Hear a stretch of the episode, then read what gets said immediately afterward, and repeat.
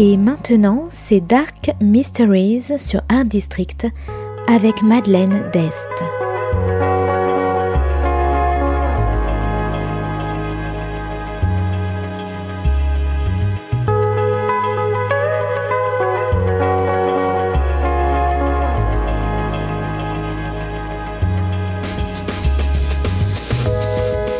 Welcome to Dark Mysteries, a book review show devoted to crime, mysteries, thrillers, and the dark side of human nature.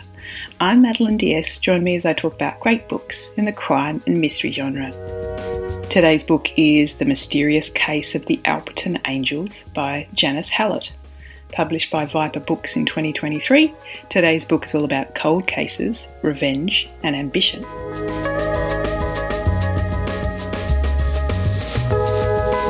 Amanda is a writer of true crime, and she has been commissioned by a publisher to write about the Alperton Angels, a strange occult murder case from the early 90s in London.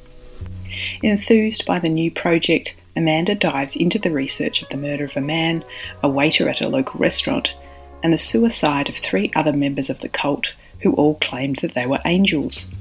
The ringleader, who goes by the name Gabriel, is in prison for the murder and has refused to disclose more information about the night.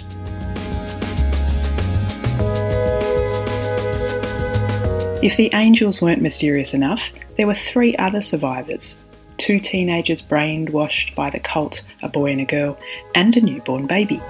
Underage, the three disappeared into the care system, and no one has been able to locate them since. With the baby now being at least 18 years old, Amanda is determined to find the couple and the baby and get the first interview with him or her. But as she tries to piece together the story, she is sent down one blind alley after another.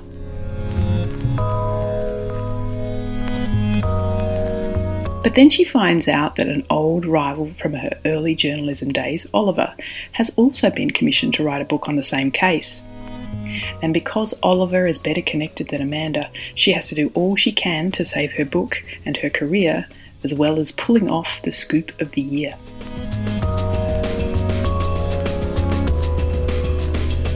The Mysterious Case of the Alperton Angels is unlike any other book I've ever read.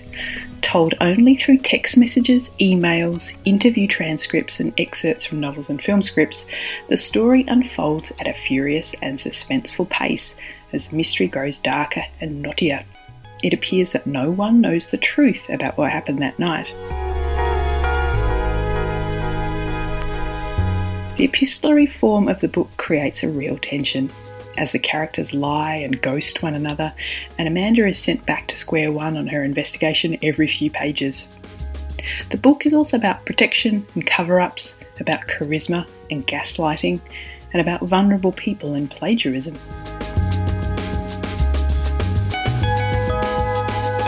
Amanda is determined, ruthless, and with secrets of her own.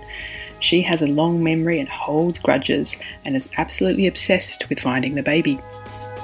Oliver is just as determined, but halfway along the journey, he finds himself drawn into the case in a way that Amanda isn't. And when other witnesses start to mysteriously die, just as Amanda and Oliver try to contact them, they wonder what they've got themselves into. And not only are the characters rich and complex, but the mystery itself is contradictory and always keeps the reader on their toes. And I was completely enthralled.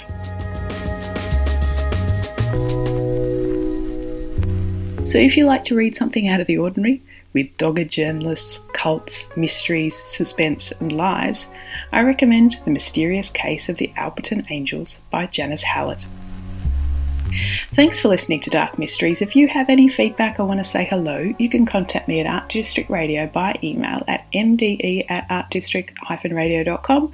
Or if you'd like to listen to past reviews, please go to artdistrictradio.com forward slash podcasts.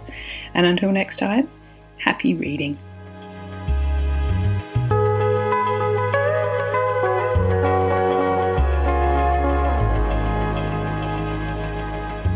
C'était Dark Mysteries sur Art District, la chronique en anglais de Madeleine Dest qui nous vient directement d'Australie.